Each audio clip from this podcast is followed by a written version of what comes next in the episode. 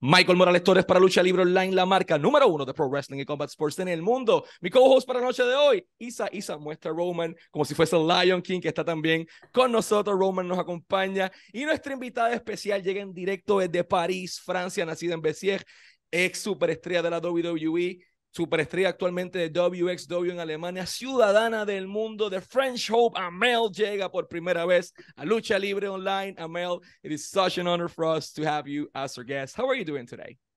Hey guys, thanks for having me. Your Spanish is so fluid. It's so impressive.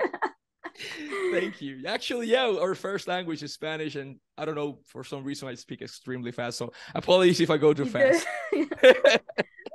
I'm sorry. It's fine. I believe Isa will have the first question, and, and that'll be a normal speed, I promise. No problem. Amel, thank you so much for your time. I'm so excited to talk to you today. And I guess I'll just start with a very basic question. How did you get started in the wrestling industry? Uh, thanks for having me, guys. First of all, um, I was watching wrestling when I was younger because my father was a huge fan of pro wrestling.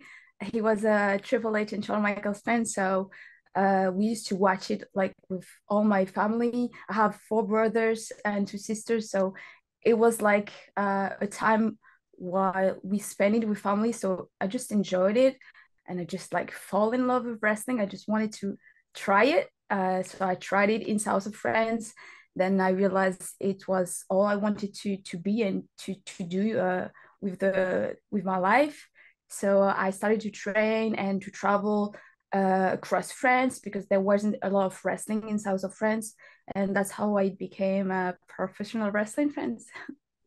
I have a question, and it's the fact that you were also a teacher or a professor.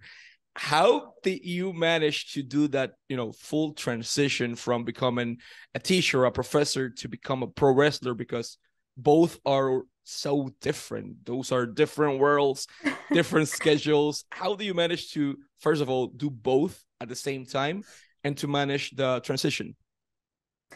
Um, it's different, but uh, it has a lot of similarity, I will say.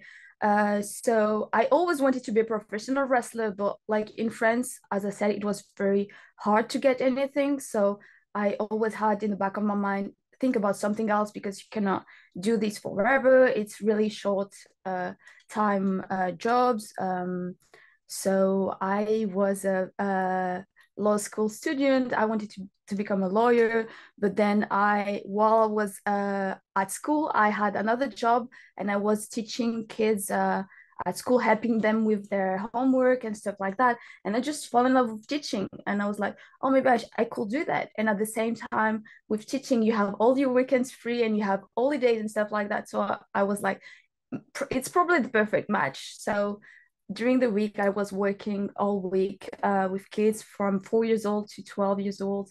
And during the weekend i was traveling uh, most of the time it was the time where while I was at, in the WXW, so I was traveling a lot as well. But yeah, when you have that passion, I think you you are able to do anything.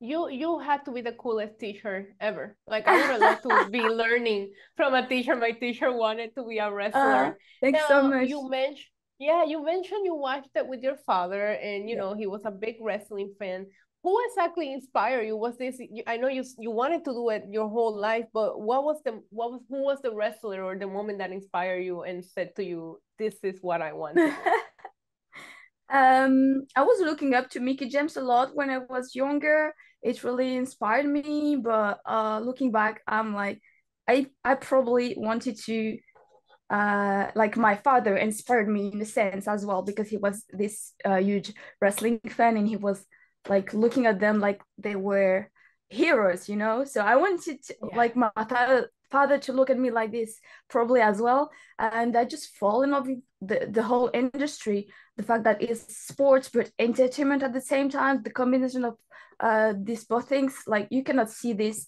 on like anything else right. than uh professional wrestling. So yeah and you mentioned you know not having a lot of wrestling around where you grew up which you know you had to travel. How much does it mean to you now to be able to inspire people that are from where you're from connected you know to your roots? Uh, it does mean a lot because when I was younger, I thought all all of this was impossible because I didn't had anyone to look up to. I wasn't like, oh, this girl, uh, this girl is French, this girl is Moroccan, so I can do it uh too. Um, so what I'm trying to do, and I hope I'm uh that's how people feel, but I'm trying to like make people feel like everything is possible. keep hope alive and uh, if you work hard enough you can get it even if no one else before have done it you know? Uh, so it is really important that. to me uh, even with the french people uh, but yeah this is something i really care about. Yeah. Amel, amel usually obviously the, the dream it's beautiful before tasting the ring. Uh the first bump it's usually really hard. I've been there all of us been there. Uh what do you recall of that you know first bump inside the ring and that first match you had as a pro wrestler? Like was it what you expected? You liked it? Um as a as a fan i was watching wwe and like pro wrestling in general and i was thinking this is really cool but this looks really like fluid. It's it looks easy kind of uh when you look at it on tv because uh there are professional wrestlers and they've been working their whole life to make it look easy but it doesn't mean it easy. And i i found it out uh during my first uh, professional wrestling uh training.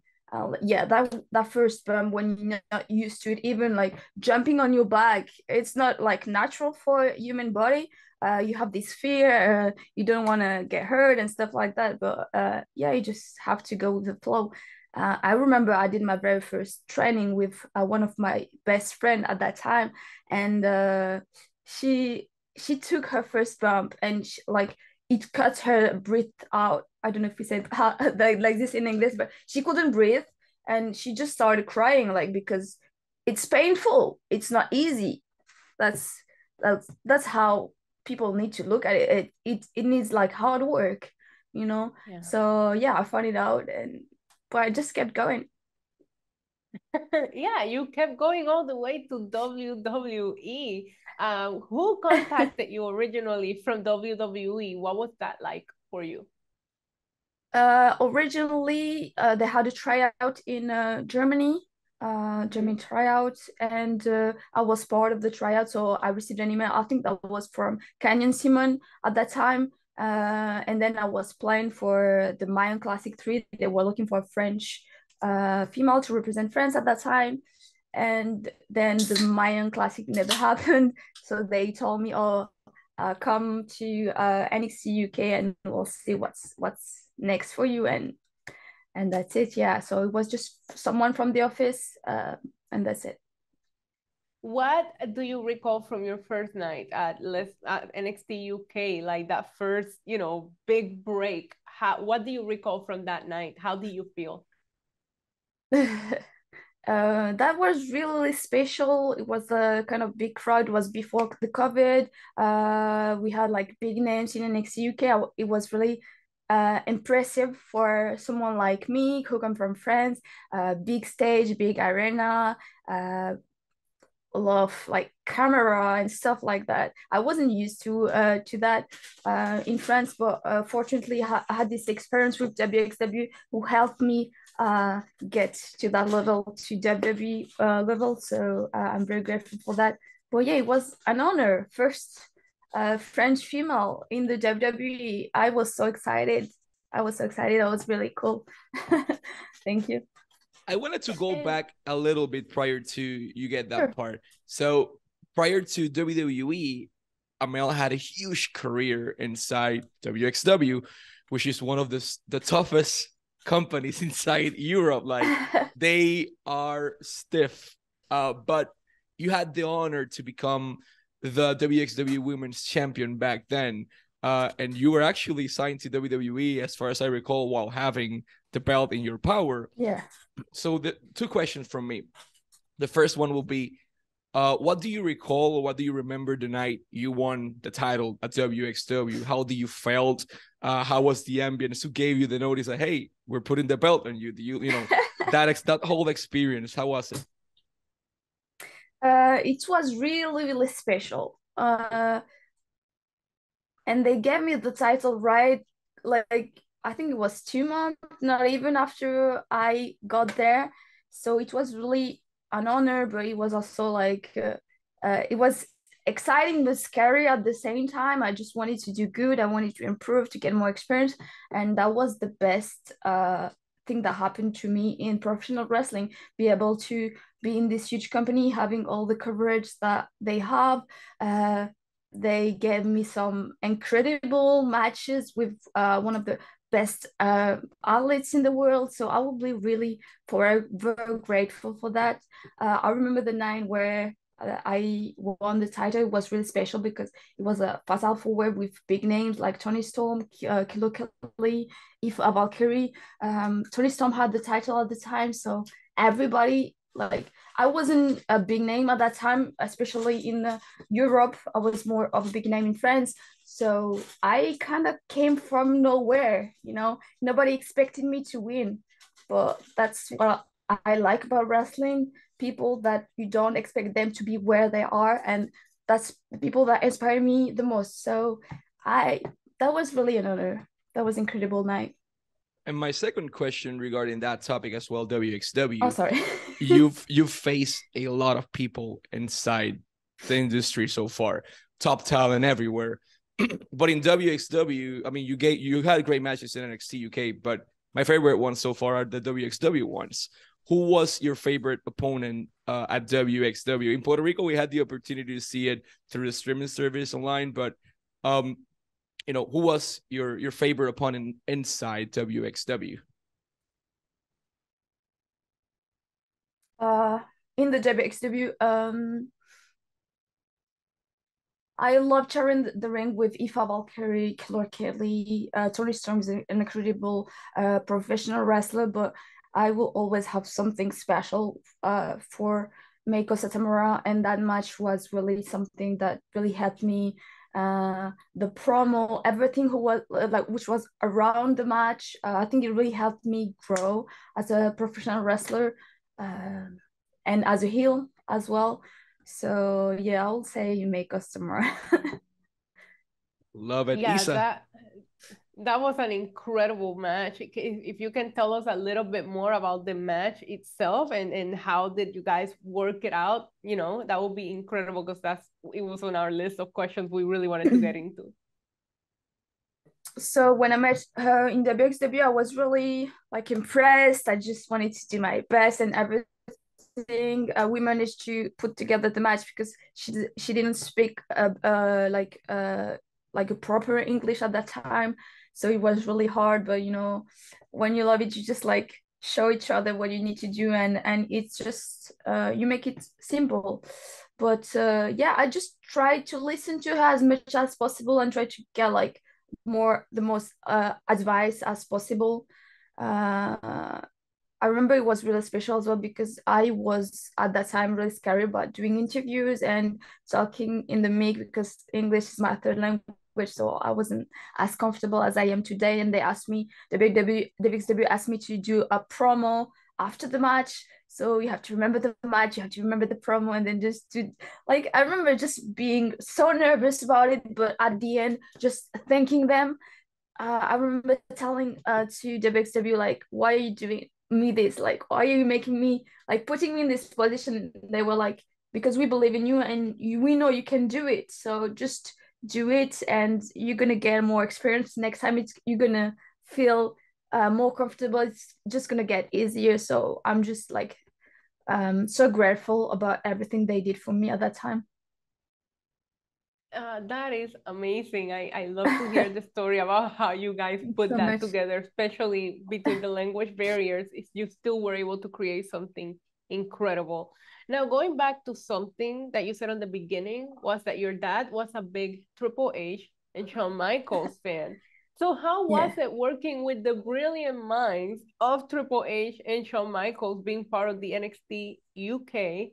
People that your father idolized, now you're working with them. How was that?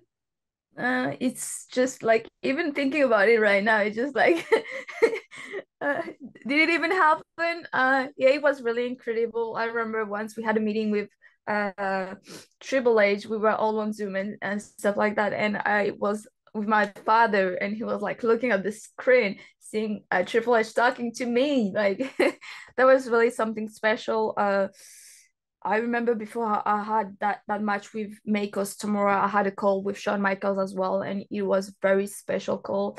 Uh, uh, and it did really help me feel like I belong there and stuff like that. So yeah, I really appreciate these two people, and I think they have they are brilliant and great uh, mind for professional wrestling. I I agree. And what are your thoughts on NXT UK now transitioning into NXT Europe? Um, NXT UK was really really cool, but I feel like NXT Europe is gonna be bigger, more special. I feel like it's gonna have more opportunities for everyone across Europe. Uh, I feel like they were more focused on the UK people before. Maybe they it's gonna be different. Uh, I'm really happy because it's gonna. Ha- uh, I feel like there are gonna be opportunities for French people. Um, they talked about Paris as well. I know they always love the atmosphere when they go uh, they have shows in paris so uh, i feel like it's going to be really cool. And just to think that like all the french wrestler the wrestlers are going to to be part of this is just uh, amazing and i'm just looking forward to it. Amel uh as the first woman from france that had the opportunity to sign with the wwe and if i'm not mistaken as well the first moroccan woman as well being signed uh, to i think Layla El was moroccan as well she Oh, okay. was like uh moroccan english oh, okay perfect that that explains so the So, second yeah. sec- second moroccan first uh french first woman french perfect which is amazing Exactly. you had the opportunity to be on top of the card in NXT UK for the NXT UK Women's Championship, and at the other side of the ring, your eternal rival, uh, the person you grew up, you know, watching and that, that inspire you as well, and and you had the opportunity to learn from her. It's Meiko Satomura. You're facing her for the maximum title in that that main event scene. Do you ever expect that? That your career and your pathway. Uh, basically, you were doing this in WXW do you had the you know do you ever expect that that match to happen on WWE and that you were gonna be on a main event going for a title against Meiko Satomura one more time? Like how do you felt with this full circle moment? That was something really cool because like you said i met uh, Meiko in WXW like a year before i think. So uh that was a special moment but i felt like it just helped me step up a bit more. And i think at that time i didn't realize straight away what that meant for me just like being in a title match in the WWE this is not something every everybody has the chance to to get. So um and I feel like as well after that I I, I like I started to establish my myself as well a bit more, a bit stronger. Um, before that, I didn't have. I think I had like I had one win, only one win before that. So uh, my goal uh the year before that was just to win one match in the in the WWE, and then I had I won one match, and then I had a title match. I was like, and then I kept winning afterwards as well as a as a heel. So uh, it was a really special moment. Also because I faced her before. Um, it was uh, the fan makes it uh, made it uh, special as well because it was uh it was during COVID, so we were uh taping with no fans at that time. But it did make it special because there were no spoilers, just because there was no fan, and because we are taped in advance.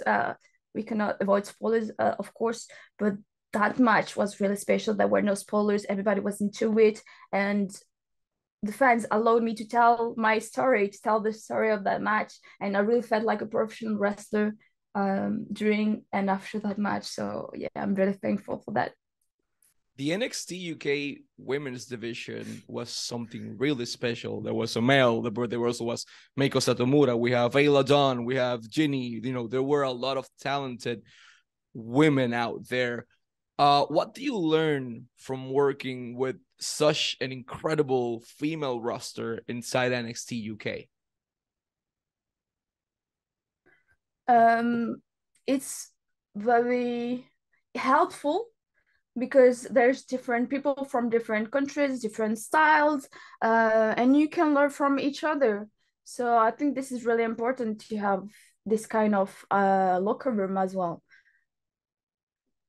And speaking of this locker room, that you know, you have you got to share the locker room with a lot of really smart, you know, people. You got to work with a lot of brilliant minds. So I have to ask, what was the best advice that you received from the industry? Um, you know, all this not giving up mentality uh, really helped me get through everything in my life, even all uh, what I'm trying to get my gimmick around, like French hope, hope never dies, keep hope alive. Uh, I'm just trying to make it fit into my life and uh, just keep going no, no matter what because it's not uh, the final destination that counts. It's how you get there, the whole way, your path, and this is how you tell a story, and this is how you become a professional wrestler. So yeah, I think this is the best one. And what advice do you have for somebody watching wrestling? Maybe little girls watching wrestling with their dads today. What is your advice for those girls that are looking at, at people like you on the screen saying, I wonder if I could do that someday? What advice do you have for them? Uh, the advice I will have is just do whatever you want, do whatever makes you feel alive. Don't think about what people will say, what your parents will say, sometimes even your family they are too scary for you. They want you the best for you but sometimes it's not what you need uh, even if sometimes you need to put yourself in danger to get where, uh, where you want. Um, so yeah just believe in themselves and i just want to prove that you can be uh, whatever you want and do whatever you want uh, no matter who you are no matter where you come from amel pakistan you what the heck happened there? Like suddenly I'm, I'm on Amel social media seeing her stories, and there's a lot of people, there's a lot of media, everyone is around Amel. Where's Amel located? And suddenly she plays the pin, Pakistan. You were doing pro wrestling in Pakistan. How was that, that experience? it's bizarre. It's so crazy. Like uh, it was an amazing experience. So uh, I used to work with uh, Bacha Warkan. He's a Pakistani and French uh, professor. And he just contacted me. He was like, "Oh, eh, we used to have uh, really big shows in Pakistan. I think the last one uh, they have more than thirty thousand people uh, in the arena, so that's really a huge crowd." Um, so he was like, "Oh, do you want to come? Do you want to join for the next one? We have one week of just uh, TV media. Just come around and then for the next one we're gonna have two shows. I was like yeah let's let's let's do it. And it was unbelievable. We were treating like uh really real stars escorting everywhere. And uh, it was really special as well because uh there was um uh uh how how do you say that sorry uh in pakistan there's uh, there were flood you know so people were underwater for several uh, months. Uh, they lost their family, their home, everything, and we were raising money to help them uh, through this situation. So, like, this was really uh, it did meant a lot to me because we were talking to uh, kids we met them as well and uh, yeah the the purpose of all this is just uh, trying to help people with what we can do the best. So um, this was really important to me as well. Before we go to Isa's last question, I want to ask one more. Isa, my bad, but I, but no I need problem. to ask this. No uh, worries. It's fine. You had the opportunity to return home. I saw the videos. You were not doing pro wrestling. You were doing catch. Uh, the audience was wild France, love, Amel. How do you feel returning home? Uh, that's so special being back home. Uh, this means a lot to me. Everybody was so welcoming. I didn't expect people to keep following me that much and that hard, that strong. Uh, after WWE, I will say. Uh but just realize people love me for who i am and uh, what i can do in the ring and not only because i'm part of uh the wwe so uh, this made my heart like really full. And i had the best time. I was in france uh last week as well. It was like the same. The atmosphere is really incredible unbelievable and I am not the only one feeling that in France. Uh, we've heard a lot of superstars talking about uh WWE France uh, live events where the crowd was unbelievable and just amazing. So everyone feels this uh, when they're in France. So this makes me really proud. yeah i was i was going to ask in regards to wwe in paris you know them coming to paris how do you feel about it and and, and you know what what what would that mean to you if you were able to be part of that card but Amel was on the show actually. Amel had the opportunity to yeah, be inside the same WWE ring oh, with her audience talking, uh, uh, in Paris. I was talking about the future yeah. here. You're talking about okay. No, no, okay. no, no, no let's go to the past. last year. Yeah. Let's go, let's go to the past. Mel, you, yeah, you were in the same ring with them. April, and uh, I was, I was. It wasn't playing in the first place, so I was there.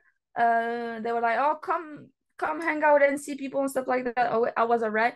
Uh, I was in the backstage, and uh, one of the peer just uh took me, and he was like, "Oh, let's take pictures in front of of uh, the the the entrance." Uh, it was before the match and we went there and everyone ringside had signs writing we want ml uh blue white and red. Everybody's like, like was like that and he told me just go with them take pictures it's gonna be cool. And after that he came back to me uh, just before the intermission and he was like oh they loved how people are uh, reacting for you here so after the intermission you're gonna you're gonna you're gonna go back in the ring and uh, you're gonna announce uh, the rest of the night. So it was really really really really special. I love 12 uh, 12,000 people in the arena it was full it was packed everybody was chanting. That was really uh special and i felt like this is the life i want this is what i want to do the rest of my life and even when i was uh just small thing but uh on the bus with them on the on the hotel and everything you feel the the atmosphere of it and just this is what i want to do and i found it I, I love that for you. That to be a feeling that you are never going to forget. Uh, what are you currently working on, you know, at the moment? What are your current projects and, and where do you see yourself in the future?